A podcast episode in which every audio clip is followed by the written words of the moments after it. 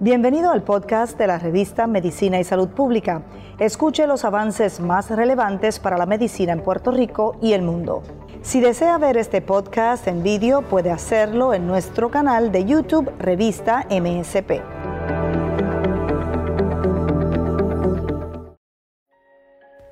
Leucemia en niños.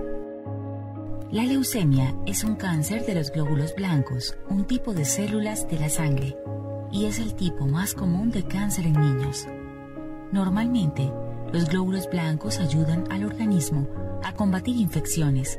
Sin embargo, en personas con leucemia, la médula ósea produce glóbulos blancos anormales.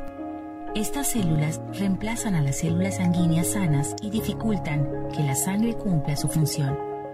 Los síntomas incluyen infecciones, fiebre, cansancio, sangrar o amoratarse con facilidad, inflamación de los ganglios linfáticos, sudores nocturnos, dificultad para respirar, dolor en los huesos o en las articulaciones.